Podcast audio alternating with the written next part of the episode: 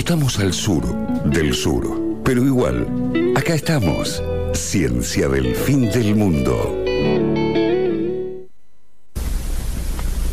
No voy a decir que es mi separador preferido porque me hacen bullying. No, te- no, y te digo, y te voy a decir más, la gente ya reconoce que estos son tus separadores favoritos. Ya lo dicen en las redes sociales, arroba ciencia-fm, que nos pueden dejar mensajes diciéndonos cuáles son sus separador favoritos, porque el de Carva ya sabemos que es todos. Sí. Ah, Pero ja, ja, ja. ¿Ves? Ese es el bullying del que hablábamos. Yo, la única verdad es la realidad, decía Mirá. alguien que me cae bien. Empecemos rápido que nuestro jefe se enoja. Sí, el jefe ya está, ya nos amenazó, ya, ya realmente eh, eh, estamos al sur del Estamos- sur. Pero acá estamos. Y vamos a hablar de, de estos protagonistas, tan protagonistas de este Sí, momento. sí. Y de hecho, bueno, siempre le, le tratamos de sacar un poco el cuerpo al tema de la pandemia. No nos Eh, animamos. Sí, Un poco. no sé. Yo no me siento tan cómodo. Se habla tanto que digo. Es que además es eso, ¿no? Como todo el mundo habla de eso. Está. Claro, Basta, está. hablemos de otra coronavirus. cosa. Igual yo, sí, eh, yo hablo bastante de coronavirus, pero en este momento no, tratemos de, de No, no. no, Eh, me gusta lo que hacemos. Eh, A mí también, acá. a mí también. Sí. Pero bueno, igualmente, lamento decirles, compañeros, que hoy me cuelgo del COVID, me cuelgo de la fama del COVID eh, para arrancar con esta columna, que en realidad tiene realmente un motivo atrás, que el pasado jueves eh, fue el día de la inmunología. Es. Es el Día Mundial Ajá. de la Inmunología.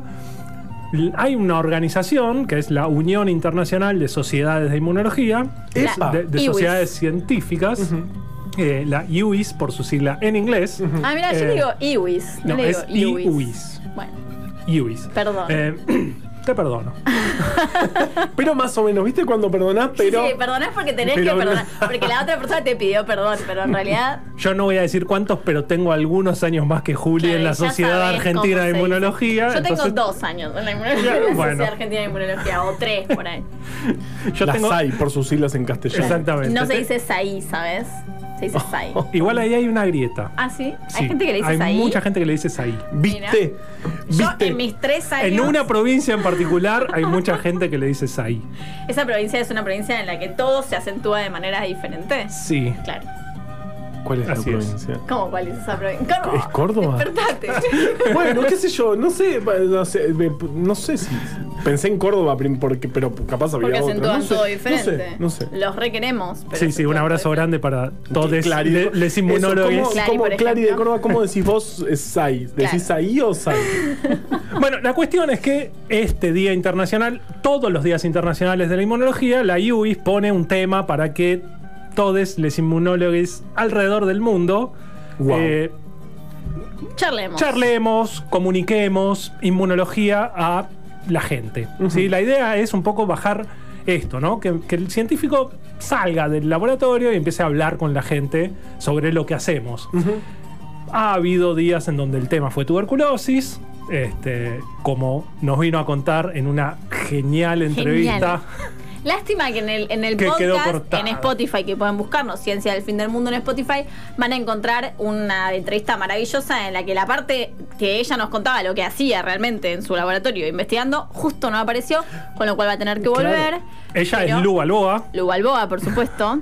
Gracias. Pueden encontrar la entrevista a Lu Balboa, fue maravillosa. Lu es Parte de la entrevista. genia. Porque siempre decimos que para que nosotros hablemos y salga por un dispositivo tienen que pasar muchas cosas. falla. Bueno, ese, ese hubo un Ese ratito que falló. no pasó. Una de todas esas cosas no, no sucedieron. Bueno, y este año, ¿qué dijo la IUIS? y ya está. Salgamos a hablar de COVID. fácil. Y bueno, claro. Está bien. está Entonces, este, como soldado de la IUIS, ponele, no sé. Soldado. Este, acá vengo a tomar el COVID para empezar a hablar de una parte de la inmunología. ¿sí? Y esta parte en realidad venimos escuchándola bastante, ¿no? Porque escuchamos esto de que cuánto duran, de que sí eh, son buenos los que están en el plasma, los que están en el suero de caballo, si me Sí, pueden podemos ponernos podemos anticuerpos. tratarnos con esto. Eh, no, no, no, no, está muy bien. La verdad que sí. Además, vieron que está también la idea de que, a ver, ¿quién me, me ayuda a fabricar más? Gamaleya, AstraZeneca, Sinopharm, este, Pfizer. Eh, ¿Qué pasa con los anticuerpos? Y en realidad, para empezar a hablar de los anticuerpos, como nos gusta tanto irnos a la historia, voy a retroceder Sí. unos 130 años. Me encanta. más o menos, para irnos a un momento en el que recién empezábamos a tener ideas de microorganismos. Digo, hablamos mucho de esto, 1880, eh, empiezan la- las revoluciones microbiológicas, se empiezan a aislar patógenos y un individuo de una nacionalidad que ya no existe, Ajá. eh, europeo, él, eh, nacido en Prusia Muy Oriental. bueno. Siempre quise ser prusiana. Me Bueno. parece fantástico. Este buen prusiano, Emil von Behring, se volvió bastante famoso porque fue, digamos, el que descubrió que en la sangre había algo capaz de neutralizar la toxina tetánica. ¿sí? Epa. No en cualquier momento, no de cualquier forma. ¿sí? Para poder hacer esto, Emil von Behring tenía que tener toxina tetánica y para tener toxina tetánica había que tener el bicho que la fabrica, que es el Clostridium tetani. Había un tipo que era muy hábil haciendo crecer en el laboratorio al Clostridium tetani, que era un japonés que amamos, Shibasaburo Kitasato. Kitasato, por supuesto. Sí. Que tiene un aparato, tiene el quitasato es algo que usamos en el laboratorio de vez en cuando. O sea, yo. Y que no ganó el premio. Nobel, pero, pero tiene un. Yo prefiero tener un. Yo prefiero tener un, aparato un se cacharro de vidrio que se llame como se- ¿Cómo es el nombre? Porque siempre sube el, el apellido, pero el nombre no. Shibasaburo. Shibasaburo Kitasato. Toma. Exactamente. Más japonés no existe. Más japonés no se Más puede japonés existe. No se puede ser. Bueno, Don, don, don. Kitasato No lo voy a hacer. sabía muy bien cómo cultivar al Clostridium tetani. ¿sí? Y para eso se fue a, a Prusia, a Alemania, lo que, Claro. ¿no? donde estaba trabajando von Behring, eh, para empezar a hacer estos experimentos y empezar a cultivar al bicho, in- inyectárselo a animales, hacer algunas carnicerías, obtener la sangre de los bichos infectados. Y así se dieron cuenta que en la sangre de los bichos infectados había algo que era capaz de neutralizar la toxina. ¿sí? Tremendo. Epa.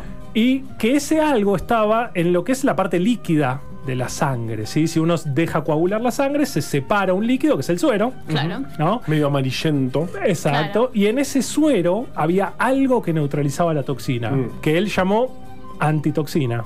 Ay, casi. Un nombre re poco marketinero, igual. Mm. O sea, ah, hubo, me parece que hubo otros nombres menos marketineros. Menos marketinero, todavía. ahora los vamos a ir a ver. Perfecto. Yo creo que porque no había redes sociales. si hubiera habido. Antitoxina, la rompió toda. Em, la cuestión es que ¿Te imaginas?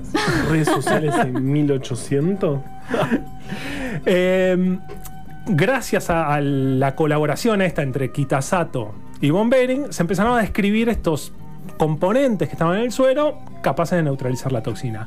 También se dieron cuenta de si se lo enchufaban a un bicho sano y después lo desafiaban con, con- con la bacteria, los bichos sobrevivían lo más bien. Es decir, que transferían algún tipo de Ese protección. poder neutralizante. Claro. ¿sí? Esa, esa capacidad neutralizante se podía transferir a otro individuo, ¿no? Que nunca estuvo en contacto con la bacteria. Un año después de estos descubrimientos, Von Behring se mete con otra toxina, que es la toxina diftérica, y esta vez se sale de los animales de laboratorio y le administra una antitoxina a una nena de 6 años, que no tengo el nombre de la nena, No. No es como James Phipps. Que pueden escuchar la columna sobre James Phipps. La cuestión es que le salva la vida a la nena con su antitoxina, este, antitoxina diftérica, ¿sí? Y a partir de ahí empieza como un boom también de los sueros Claro. inmunes. De hecho, Von Behring, este trabajo de la toxina diftérica, lo hace con otro alemán, em, Paul Ehrlich. Claro. Claro. eh, Todo famoso. todos famosos. Paul Ehrlich ganó el premio Nobel en Claro. 1908. Emil von Behring ganó el premio Nobel en 1901. El pobre de Shibasaburo, No, Kitasato. está bien. ¿Para qué quiere un Pero premio tiene un Nobel? coso, tiene un cacharro. Tiene un cacharro. Vos tenés el, el Bombering, no existe. El, el Kitasato El Kitasato existe. lo tienen todos los laboratorios. De todos. hecho, leí que en, que en Japón está la Universidad Kitasato. Ahí tenés. No, Vos tenés no. una universidad, Bombering, Eh, seguro que seguro que sí. Seguro que sí.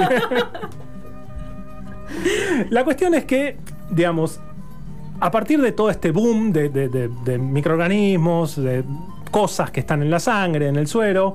Empezaron a hacer muchísimos experimentos y se empezaron a encontrar con que estos componentes, que, que son solubles, ¿sí? es como, no sé, ¿qué es algo soluble? Imagínense disolver sal en un vaso de Claro. agua. Eso es soluble. Claro. ¿sí? Se obtiene una solución que es transparente, que no se ve Que nada. Parece que no hubiera nada, pero hay cosas. Pero hay un montón de cosas. La cuestión es que empezaron a describir cosas que mezclando el suero con cosas que fabrican las bacterias, se pueden dar reacciones que se llaman de precipitación y el nombre marketinero que recibían las cosas que hacían en el suero esas reacciones de precipitación fueron las precipitinas. Las precipitinas. Ah, buen nombre. Buen nombre. horrible. No tan buen nombre como el que finalmente tuvieron. Pero precipitina está bien. Esas sí quedan bien. Pasa Preci- que. Sí, no sé. No, me- no, no me convence. Hay otras reacciones que pueden dar los sueros inmunes en el laboratorio, que son reacciones que se llaman de aglutinación, y ahí los componentes recibieron el nombre de Por aglutininas. supuesto que es. Porque los Me científicos se gusta más sabe. precipitinas. que y te lo milito hasta a- con la vida. Precipitinas toda la vida. Precipitina antes que aglutinina toda la vida. Pero Oh, precipitina antes que anticuerpo. Lo dijo. Lo dijo. No podías decir No, esa palabra hasta Pero ya, el momento. ya Perdón. estábamos ahí, ya estábamos ahí. Perdón. Exactamente, anticuerpo era, es lo que hoy se conoce como todo lo que fue todas esas denominaciones, ¿sí? las antitoxinas, las precipitinas, las aglutininas. Cosa que, por otro lado, perdón, yo como estudiante de inmunología he encontrado en esa situación de que todo tiene cuatro nombres algo bastante confuso de la disciplina que es la inmunología. Todo tiene cuatro nombres. ¿Qué pasa? ¿Qué pasa? Tres, o sea, dos nombres por lo menos. Sí. CD, un número o un nombre que no tiene nada que ver con eso. Sí. Yo qué? creo, yo creo que a, a nosotros, les inmunólogos, nos encanta confundir a, Me parece a que sí. estudiantes. Me parece que sí. Sí. Claro. Yo creo que en el fondo hay algo de eso. Son malévolos. Este, pero bueno, eh, la pregunta es cómo llegan estos anticuerpos a la sangre. Digo, están siempre ahí, se fabrican en respuesta a algo. Bueno, Von Behring ya sabía que, que frente a infecciones se fabricaban, Aparecían, claro, aparecían estos anticuerpos. vos, pruebas. podí- vos podías infectar a una, a una persona, por ejemplo, no sé, con una, una toxina y traspasabas el Un suero. tiempo después, claro. Claro, a una persona que nunca había visto esa toxina y de pronto tenía una protección. Entonces hay algo ahí que se está fabricando en la sangre del infectado. Exactamente. Y acá viene algo que es, para mí, una maravilla pura de la naturaleza. A mí me vuela la cabeza y voy a intentar hacer el esfuerzo de que les vuele la cabeza también a ustedes. ¿sí? El sistema inmune tiene la capacidad de reconocer cualquier cosa que exista sobre el planeta y en el mundo exterior también. Eso me Sí, parece eso fantástico. es terrible. Fantástico. Y esto lo hace a través de los anticuerpos. ¿sí? Los anticuerpos actúan como si fuera una llave y una cerradura. ¿sí? Se unen muy, muy, muy específicamente a alguna molécula extraña. ¿sí? Ahora, imagínense reconocer miles de millones de cosas diferentes, ¿sí? Es imposible que el genoma humano pueda codificar tantas llaves. Claro, Claro. porque esto estamos hablando de infinitas cosas posibles prácticamente. Exacto, la- la- Exactamente. un montón, o sea, to- y que nunca no, no las conoce, digamos. Claro, estamos en un Exactamente. genoma de kilómetros. Y esto es lo, lo más maravilloso que recién se conoció, obviamente, muchísimos años después de Bombering, Kitasato este, y Ehrlich. en realidad, Flor nos dice, se llamaba Kitasato Shibasaburo porque en japonés va primero el apellido. Mira. O sea que está ofendido, o sea, ofendiste a toda una comuni- la comunidad japonesa, está ofendida en este momento. Y Flor, que me parece que no Flor- es japonesa. No, no es, no es- no es japonesa. Me, me parece que no es japonesa. La universidad igual se llama Universidad Kitasato. Ajá. Porque, claro, pero, porque, Es pero, pero es porque el Juancito. apellido va antes. ¿Yo sabes cómo aprendí eso? Bueno. Con la peli de Mulan. Ah, Mulan se llamaba Fa Mulan, pero Fa era el apellido, pero iba antes. Y, y, es- y también era japonés. y era, sí. No sabía que Mulan era japonés. ¿Cuántas cosas aprendo en este ¿Eh? programa? Bueno, eh, volviendo a los anticuerpos y su, Gracias. y su diversidad. Lo más loco es que el sistema inmune no espera a estar infectado para fabricar los anticuerpos que nos sirven para defendernos. El sistema inmune fabrica todo de antemano. Eso me parece ¿sí? espectacular. Imagínense, volviendo a la analogía de la llave y la cerradura, fabricar miles de millones de combinaciones distintas de llaves y tener todas esas llaves listas Claro. para cuando aparezca una cerradura ir a probar todas las llaves a ver Claro, cuál abre. Es, es como si, es como si en lugar de cuando vos te compras una cerradura viene con su propia llave. Es como si vos te compraras la cerradura y después fueras a la, a la, a la cerrajería y dijeras, tengo esta cerradura, dame una llave. Y tienen todas Tienen las todas llaves las ahí, posibles. todas las llaves posibles. Exactamente. Sí, de hecho, los anticuerpos se fabrican en nuestros cuerpos, los fabrican al azar. Todas estas combinaciones se fabrican al azar desde, desde que estamos todavía en el vientre materno. ¿sí? Ahí empiezan a fabricarse todas las combinaciones posibles de anticuerpos. E incluso contra las cosas que pueden ir contra el mismo cuerpo. Exactamente. O y sea, eso es Otro tema. otro digamos. gran tema de por qué normalmente el sistema inmune no ataca. Claro, ¿por qué no está atacando mis propias células Claro. renales, por ejemplo? ¿sí? Em, ¿Qué pasa cuando nos enfermamos, cuando nos infectamos? ¿Por qué nuestra sangre? ¿Por qué Von veía que los animales también, cuando se enfrentaban a un patógeno, tenían grandes cantidades de anticuerpos específicos? ¿sí? Es decir, la llave clave contra la infección aparecía en mucha cantidad. Lo que pasa es que nuestro sistema inmune de alguna forma selecciona ¿sí? la llave que es útil de entre esas miles de millones. Claro, cuando va al cerrajero, dice esta funciona. Esta funciona. Vamos con esta. Haceme millones Claro. de copias de esta. Ok. ¿Sí? Y a partir de ahí, con esa llave, se puede atacar a los patógenos. ¿Sí? Y esas llaves se distribuyen, esos anticuerpos se distribuyen por la sangre. Por eso podemos sacarle sangre a un individuo convaleciente, es decir, que ya pasó una infección, y utilizar el suero o el plasma. ¿Sí? Que el plasma se obtiene sin dejar coagular la sangre con, con algún químico anticoagulante. Eh, Mira. y en ese, eh, en ese líquido tenemos grandes cantidades de anticuerpos Claro, pues específicos. está re- replicado. El que funcionó, Claro. hicimos un montón. Dale, dame tanto que lo encontrás en la sangre circulando. Espectacular. Exactamente. Lo loco es que no es tan simple como decir una llave y una cerradura. ¿sí? Claro. Acá tenemos que empezar a pensar también que hay varias llaves capaces de abrir una cerradura. Algunas se traban un poquito y terminan abriendo y otras abren de maravilla. La, es la ¿sí? llave. Eso es lo que conocemos como afinidad ¿sí? en los anticuerpos. Hay anticuerpos de muy alta afinidad que son un violín eh, interactuando. No con- como la llave de mi casa, que es un embole porque no puedo abrir nunca la puerta porque siempre se traba. De hecho, cuando vas al cerrajero, el cerrajero te dice, probala. Probala con la puerta abierta. Y trae- claro, con la puerta abierta y cualquier otra cosa, tráemela Claro, porque la, la limo un poquito, te la refino. Eso justamente es lo que en el sistema inmune pasa todo el tiempo, ¿sí? Que son pequeños cambios muy sutiles en los anticuerpos durante la actividad del sistema inmune para conseguir el mejor Como para- anticuerpo posible. La que abre, no como la, Sí. la no como la llave de mi casa, que la odio. La tengo que llevar al cerrajero. ¿Cuándo pasa esto? Cuando tenemos estímulos repetidos. ¿sí? Claro. Si nos vamos a COVID, pensemos en la segunda dosis de la vacunación. ¿sí? La primera dosis nos va a hacer fabricar muchos anticuerpos. ¿sí? La segunda dosis nos va a hacer aumentar un poco más y refinar todavía ¡Qué más la afinidad de esos anticuerpos. ¿Sí? Eh, de ahí que la gran discusión, ¿alcanza con una sola? ¿No necesito las dos? Si no tengo las dos, no. Con una dosis hay cierto nivel de protección, con dos obviamente hay un nivel más alto. Y también es diferente, y también lo charlamos con, si no recuerdo mal, la doctora Marina Pifano, Sí. la cuestión de tener una dosis de la vacuna cuando ya tuviste coronavirus. Claro, claro, ese, es fue un estudio de la provincia de Buenos Aires. Claro, y también ahí se puede ver que Claro, el el, nivel el de refinamiento viene con la, la dosis después de con la, la, enfermedad. exposición claro. también al, al virus, Claro. incluso na- nativo, digamos, natural. La pueden buscar en Spotify, Ciencia del Fin del Mundo, están todos nuestros podcasts. El 80%, 70-80% de las personas que nos escuchan nos escucha a través de los podcasts. ¿Lo sabías? Ah, acá. Entonces, ¿para qué decimos la hora? ¿No es cierto? ¿Para qué decimos la hora? No digamos más la hora. Tenemos. eh, eh, Clarisa dice Sai, como, eh, eh, como decimos los no cordobeses, digamos. perfecto. Pero dice ella es porteña y vive en Ah, Córdoba desde muy mismo. chiquita. No es lo mismo. Flor dice aguante Mulan. Aguante Mulan, Flor, por Vi supuesto. eso. ¿Qué es Mulan de una película de Disney? Eh, escuchame, vos porque tenés 40 Sí, años. igual boludo. yo no quiero eh, sembrar discordia, pero me parece que es China, Mulan.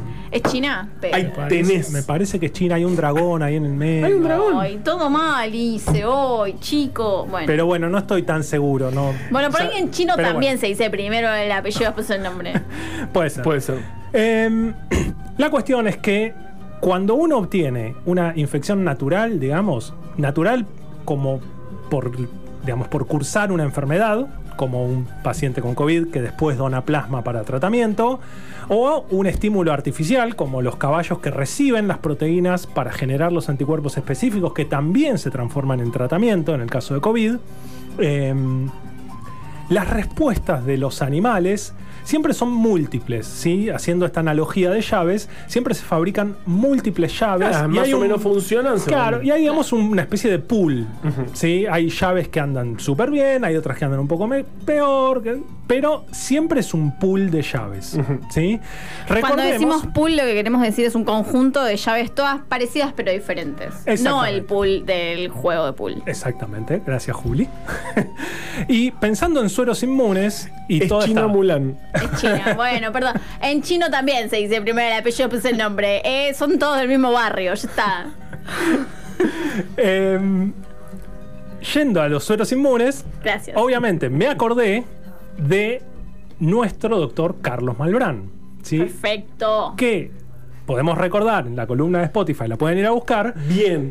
Háganlo ahora. Dejen todo. No, no, no, no, síganos no dejen de escucharnos. Apenas termine esto, si Claro. están escuchando en podcast o cuando O termine el programa a 10 las 10 de la noche, si claro. nos están escuchando en vivo. Bueno, el doctor Carlos Malbrán justamente viajó a Alemania, no con Von Behring, no con Paul Ehrlich, pero con otros colegas, Koch, Pero casi. O- ah, claro, sí, sí, No, sí. sí, Ay, sí. como no se pronuncie. se pronuncia. Eh, y otro Von, que no es Von Behring, que no me acuerdo cómo se llamaba, porque no me lo anoté, gran error. Eh, Carlos Malbrán viajó a Alemania a aprender a usar sueros inmunes, ¿sí? y después se vino a Argentina a usar esa tecnología, obviamente hace más de 100 años. Un instituto que creo que todos y todas ahora conocemos, que lleva su nombre, no siempre lo llevó.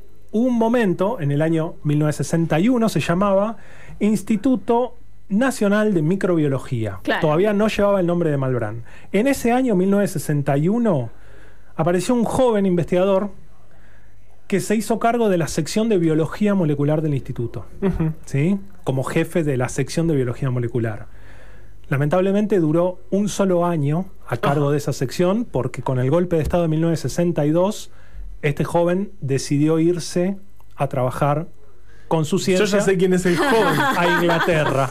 Ya Vos sabés sabemos quién es el- todo. Bu- ya saben todos nuestros oyentes. ¿Vos sabías desde antes? o- No, no, no, no, Ok. no sabía desde antes. Me lo imaginaba, pero no sabía desde antes, hasta que dijo Inglaterra. ¿Quién es el joven? Díganos a ver si adivinan. Díganos al 11 22 22. 34 96 72.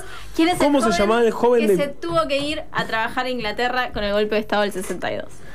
Este joven, que todavía no vamos a decir el nombre, vamos a esperar que nuestros oyentes nos digan quién es, descubrió algo revolucionario, maravilloso, revolucionario. fantástico, único. ¿sí? En 1975 descubrió la forma de, en el laboratorio, agarrar y aislar un anticuerpo solito. ¿sí? Esta mezcla No de este pool, agarrar uno de ese esta pool. mezcla de, de- de llaves, digámoslo así, que se venían usando desde, por 100 años en, en terapia, en diagnóstico, en un montón de, de cosas distintas, este joven consiguió una técnica para pescar uno solo y La multiplicarlo. llave que abre fantásticamente como un violín la puerta que querés abrir. Exactamente. Claro, es como si Juli tuviese p- posibilidad Como de si tener mi la llave llave funcionara bien. verdadera y hacen miles Exacto. de esa Exact- llave exacta. exactamente. De esa llave, no esa. Todas iguales, no, el- el- la mezcla de todas que son parecidas, todas abren la puerta con más o menor dificultad, pero todas abren un poquito haciendo juego. No, estas son todas, todas, todas iguales y todas abren la puerta perfectamente.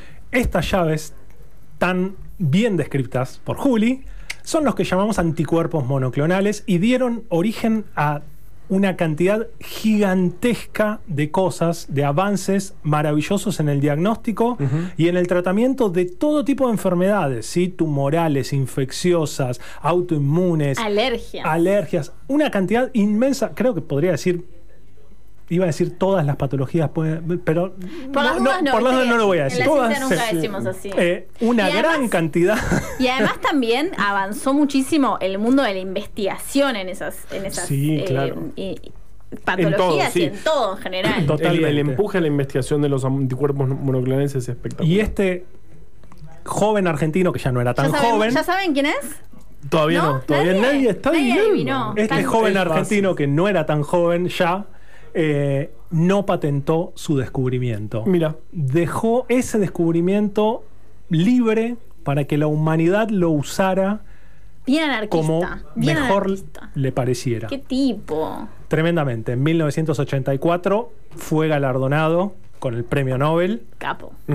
y fue nuestro último premio Nobel este, ya argentino. saben cómo, no, ¿por qué No no? saben. No saben, no, No saben. nos dijeron. Bueno, vamos a hablar, me imagino, en futuras columnas Seguro que sí. de este gran personaje.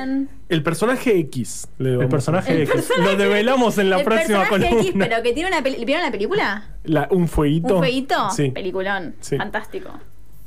Muy recomendada. Muy recomendable. Eh, ¿Lo decimos? Sí. No, ya, ya, ya tenemos. Sí.